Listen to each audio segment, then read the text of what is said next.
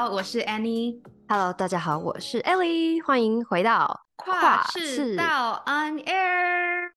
又到了这个农历过年的时候，想必就大家一定就是又准备要回阿嬷家过年，然后吃年夜饭。这件事情呢，就在台湾是很稀松平常事，但是在国外生活的异乡游子们，就是一个非常没有特别有过年仪式感的一个节庆。那就来问问 Annie，你觉得这种文化上的差异可以让你去接受吗？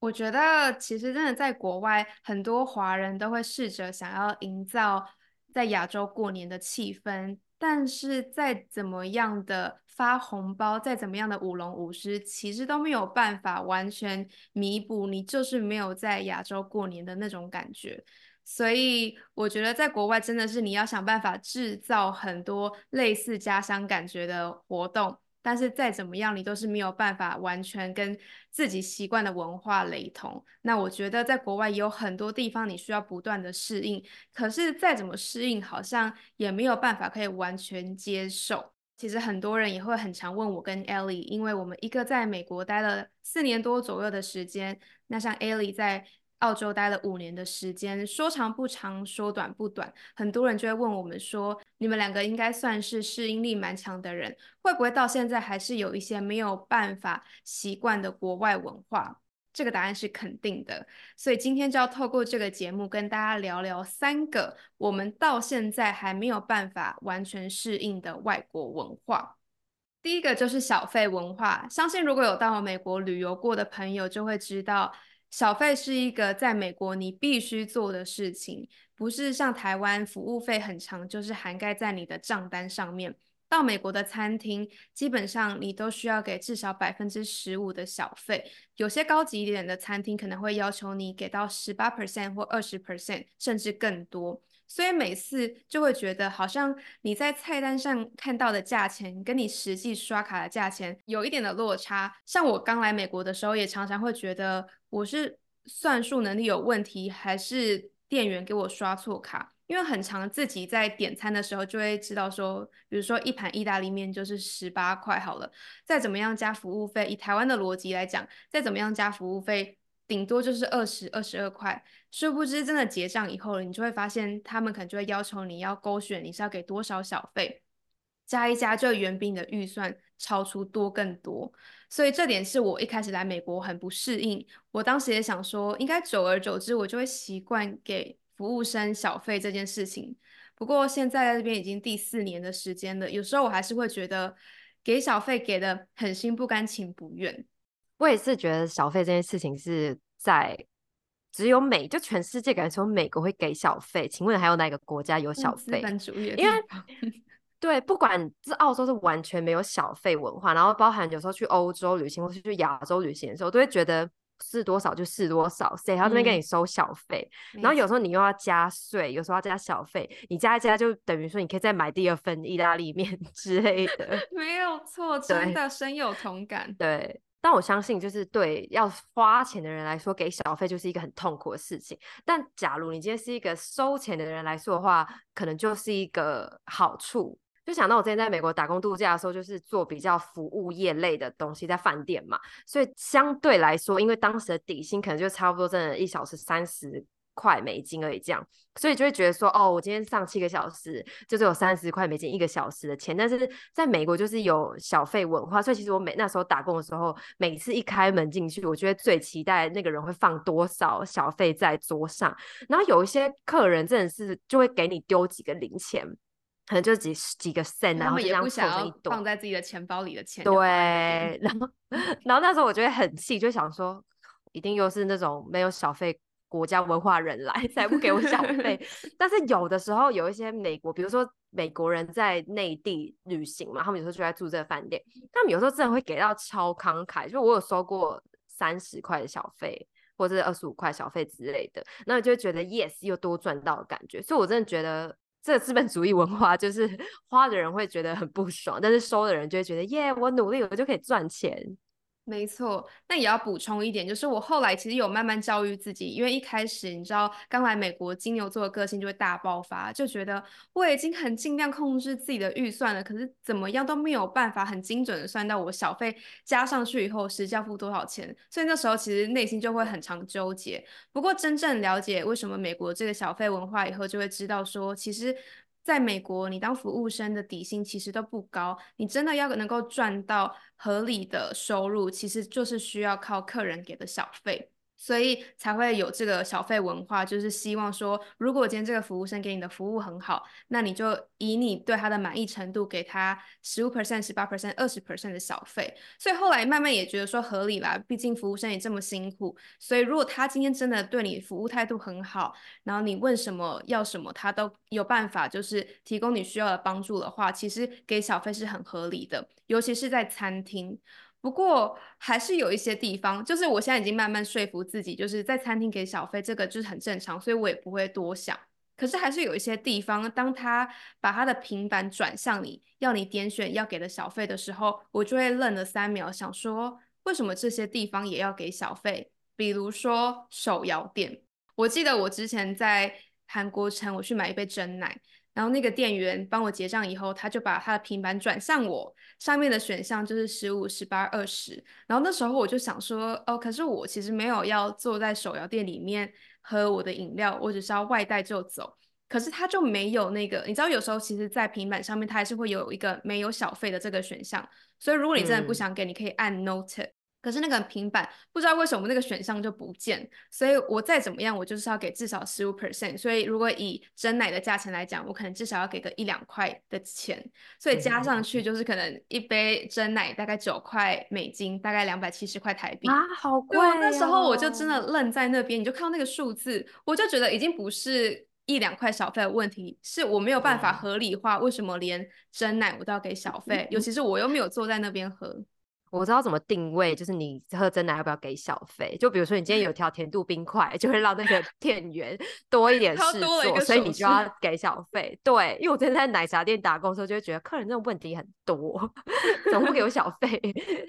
对啊。可是我还是会觉得，比如说。像这种状况发生的时候，如果店员又死盯着他的平板，他想要看你到底给多少，我就会真的超尴尬，因为那种时候会有人情压力，你就会觉得哦，如果我选一个 no tip，好像他会觉得我就是一个很吝啬的人，万一他在我的真奶里面吐一个口水，我都不知道。可是同时我又会觉得应该是会，可是我就真的没有收到什么服务啊，我就买了就走，我还不跟你要塑胶袋，所以像这种时候，我就会内心的那种挣扎那种感觉又出现。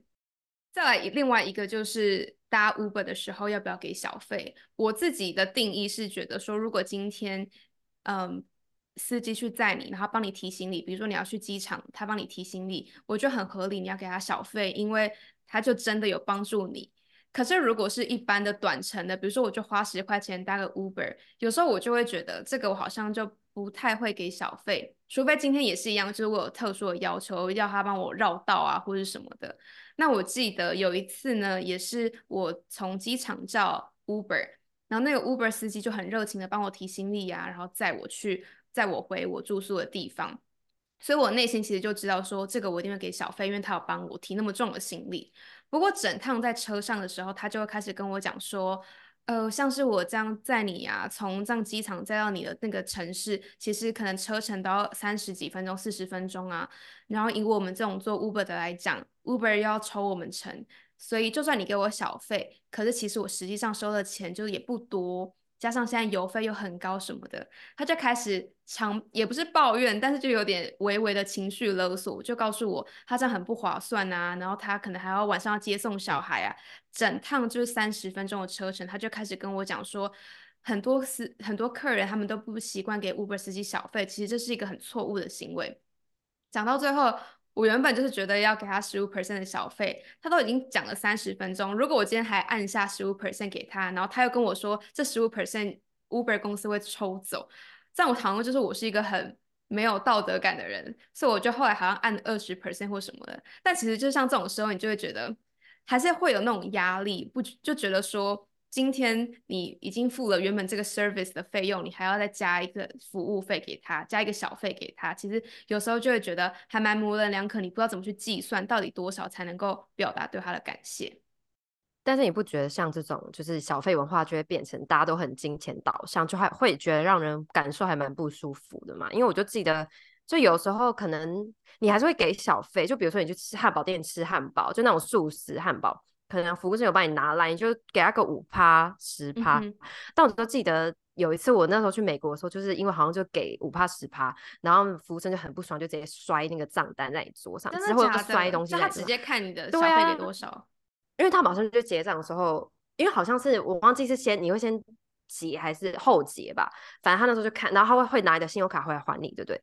然后就会把它摔桌上之类的。那我就觉得为什么要因为金钱导向，然后让你的态度很明显就摆在客人的面前？我就会觉得还蛮，我是真的还蛮不喜欢这种金钱导向的这种社会。我自己是最怕那种压力吧？觉得怎么样？因为我就觉得说今天我。我是一个如果心甘情愿觉得你服务好，我就会给你小费的人。可是如果你很摆明就是在给我，嗯、我我给你小费之前，你就是对我微笑，然后在我给你小费之后，你钱拿了，你也不跟我说拜拜，那就很明确就是很目的性，这个可能就会有点影响到我心情。但我觉得不管怎么样，我都还是会给。可是我记得有一次，我朋友跟我分享，他们去了一间餐厅，然后那个店员态度就真的很不好，所以他们呢也被他影响到，心情很不好，所以就决定不给小费。他们在那个小费就直接写零。后来出门以后，店员是直接追出来，大喊说：“你没有给我小费，你要给我写小费！”就真的拿账单跟笔出来，叫他改掉他小费，因为他觉得小费原本写零，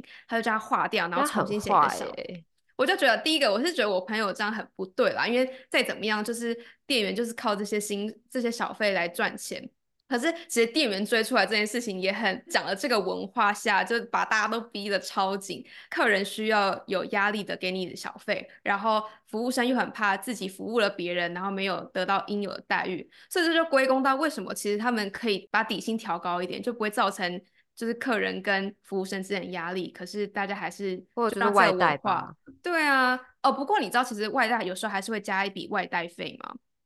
我是后来才知道，就是他们可能因为要帮你准备外带包装这些的，他们还会再 charge 你一笔钱，所以就算你外带不给小费，他们还是会收你一笔服务费。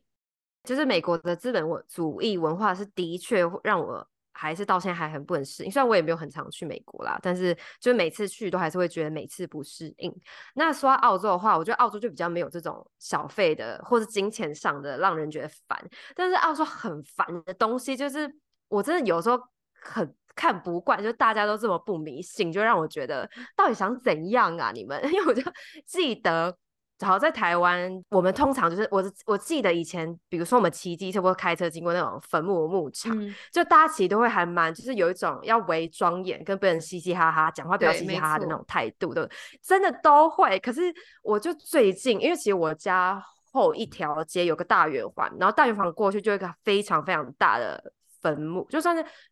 他们这算什么，就是纪念塔、纪念碑嘛，就是就是大那种。对，就是墓，对墓园，墓园。然后其实那个，因为外国的墓园都会比较不像台湾会很层层叠起嘛，嗯、但是这边的墓园都是比较，比如说有一条路，然后就是旁边就有两块草皮，草皮上就开始会有一些墓碑，所以还算是有制度跟整，就是有安排好的墓园。但是我就每次经过我都很不解，就会觉得为什么有人一大早六点半就会在那边牵狗，然后跑在墓园跑步。然后在墓园里面遛狗吗？这个很荒谬哎、欸。他们就把墓园当成一个 park，然后在那边就是早上去运动。然后我就上次我就很不解，我就跟我男友讨论，我就说：“哎、欸，我真的不懂为什么澳洲人可以把墓园当公园，就是早上这边大散步跟大跑步。”然后我男友就跟我说：“哎、欸，你知道吗？就是就算在墓园。”旁边，因为其实，在台湾大家都不会想住在墓园附近，对不对？没错。他跟我说，在澳洲墓园旁边的房子都超级贵，因为他们就会把墓园视为是公园，所以在公园房旁边的房子价钱 相对来说会比较高。所以他就跟我说，你知道，在墓园旁边旁旁边的房子都超贵，然后超大超漂亮，这样大家就可以早上起来去墓园 散步。那 我就觉得够了。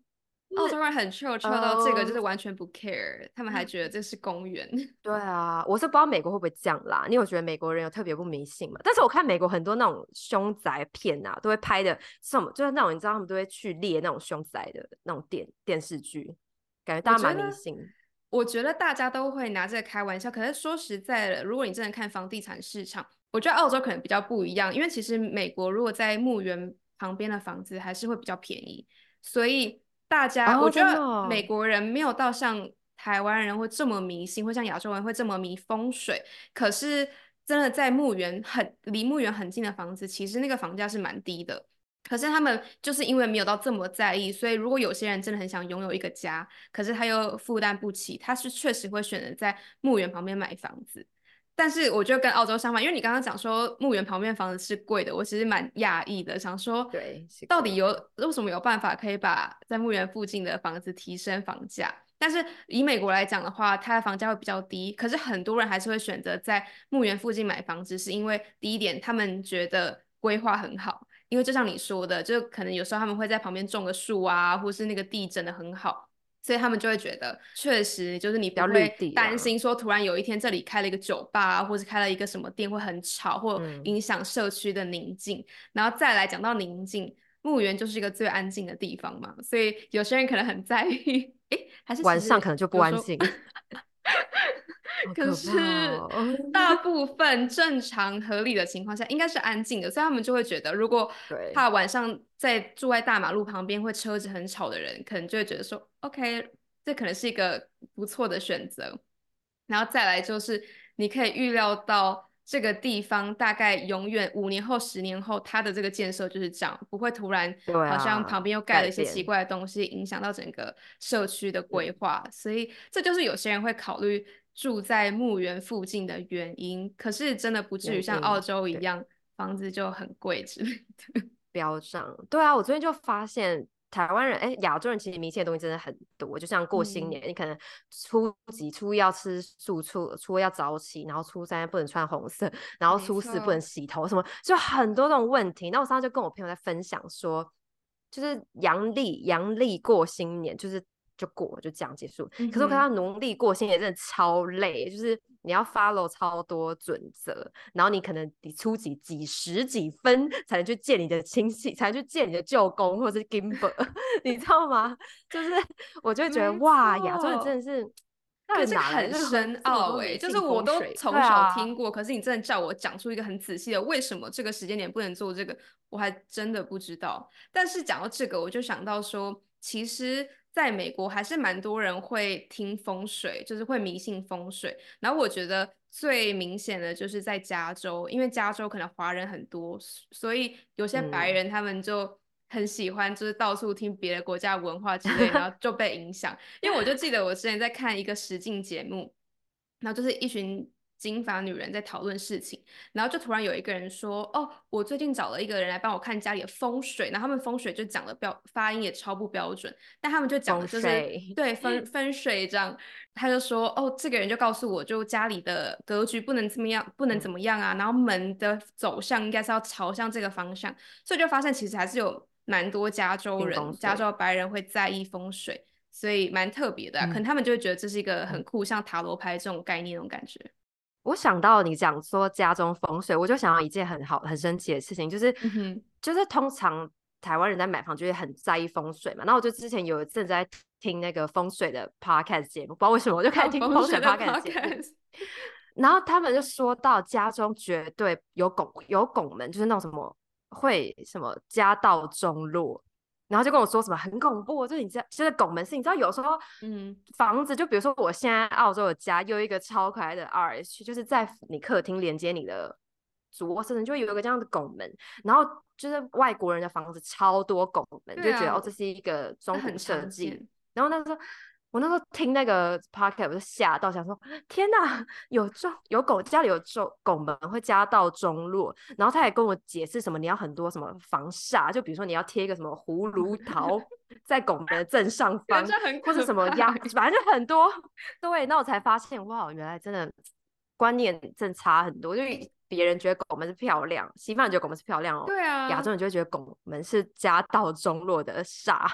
美国也超多房子就是有拱门，尤其是比如说玄关啊，或是什么客厅接厨房的那个角落，就会有一个拱门，让你可以这样走进去的感觉。我觉得其实蛮可爱的，所以如果你不讲，我根本也不知道有这种传说。这是传说吗？但还有一个点就是，我就是记得我当时住的这个地方，它其实旁边就是大马路，然后我妈那时候一来的时候就说：“哎，你要想办法，就是买一个大盆的植物放在阳台，因为。”好像看起来像是路冲，不过我们后来有查啦，路冲就是如果你住在一楼，然后有大马路对着你家，这可能才是路冲。然后我是住四楼，所以没有什么影响。但确实真的就是台湾人、亚洲人好像就真的会很在意，可是美国人根本就没有人在意这件事情。就除了这个迷信风水让我不解之外，还有一件就是让我到现在还是非常常。抱怨是，就是我觉得这可能已经超越风水跟什么小费，就让我真的觉得很烦的，不想接受的文化，就是大众交通运输怎么可以这么烂？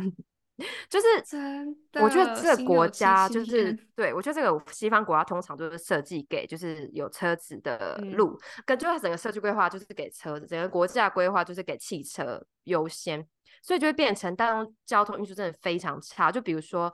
可能我最近一直去到处去面试嘛，然后我就每次就要查好我要怎么去这个公司，那我就查一下，就是开车哦，四五分钟、二十分钟很近，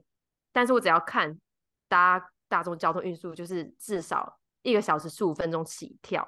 那我就觉得我家没有很远呢，我家就在市区旁边几个 suburb，就离市区很近，然后去哪里都不方便，我就会觉得哇，真的不能没车诶，在国外。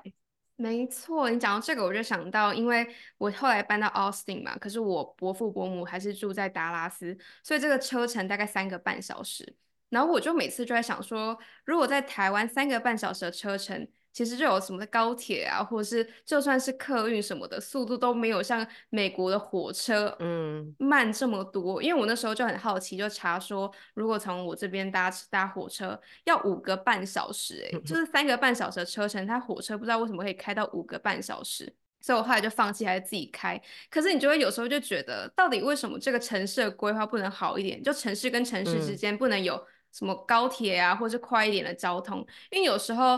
真的开三个半小时，开到定点的时候，你就是整个腿就已经麻了。然后我不知道，可能是因为我们在台湾太习惯捷运啊，或是很多地方点跟点之间，就是你就走路。然后像台北就真的超方便，所以你就不会觉得说不会开车是一件多麻烦的事。但像我真的就是被迫，因为我在德州，德州人真的没有人不开车。然后他们可能十六岁就开始开车，所以我就记得我后来在德州过了一年没有车的生活以后，发现真的没有办法，这样太痛苦，所以才逼着自己开始开车。可是我就还是会内心有很多抱怨，就觉得为什么这个地方的大众运输不可以完整一点？我甚至还因为这样就很想搬到一个有比较完善的地铁的地方。你就知道这件事情多困扰我们，嗯啊、很影响很大。对，而且我发现。就是在外国，尤其是我觉得澳洲人真的都超爱开车，就是就像我男友的妈妈，就是超常说，哦，这周末要去墨尔本哦，那我就说，嗯、哦，墨尔本要开多久？他就说，哦，开三十八小时啊，很快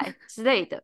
超爱，大家真的超爱开车，然后每就是比如说平常上班开个四十分钟哦，啊、我有些同事都住在就是很遥远的岛区，他说哦，平常上班可能开一个半小时什么的，那就整个说你平常一趟开一个半小时，一趟开三小时，他就跟我说还好吧，超近的，一个半小时没什么，那我就会觉得大众交通运输烂，真的会养成大家爱开车这件事情，但我就会很不解，因为我就会觉得明明就是你搭飞机可能。一个小时会到的东西，你为什么会想要花个十几个小时开？嗯、然后像我跟我朋友有时候约要去哪里玩，staycation 哦，然后我朋友会突然就约一个地方要开车开五小时，我就说不能约，就是黄金海岸，就是开车一个小时就可以到，为什么想要开一个约一个要开五小时的地方？而且我觉得对，他们还会美化，就说开这种长途路就是一种公路旅行的概念。问题是公路旅行，你也是真的有在旅行。如果你这种通勤也叫公路旅行，这哪门子的？就是，我就觉得很累啊，所以我就发现我这边的德州朋友真的很常。我跟他说，哦，我今天要开去达拉斯，我好累哦什么的。然后他们就说，啊，不是就才三个半小时而已。然后我就想说，三个半小时，三个半小时我可以做多少事情？可是他们就，我就可以从台北去，对啊，从台北去台中，真的。可是我觉得他们可能就被养成这种习惯，就觉得小小年纪会开车，然后开车已经是他们生活的一部分，所以他们不会觉得这种车程是怎么样。而且就真的超多人搬家，嗯、就会真的是跨州。像我今天还跟我一个同事聊，对，他就说哦，他要跨到另外一个州，大概开还好啦，大概二十三个小时而已。那我就觉得这种事情我真的完全、嗯、好想体验看看。可能如果我当乘客，我可以可以体验看看，但当司机我真的不愿意。那相信大家听完以后就会知道，说住在台湾有多么的幸福。搭捷运、搭大众运输工具，很快你就可以到达你想要的地方，而不像在国外，大众运输就超级不普及，小费文化又常常把你剥削一顿，加上可能很多不信风水的人会常常造成一些你无法理解的一些困惑。所以呢，希望大家更珍惜在台湾生活的幸福。好的，以上就是我们至今还无法接受的三个美亚文化。希望大家如果有其他觉得有趣的东西，可以跟我们分享。今天节目就在这边告一段落，那我们就下次见喽，拜拜。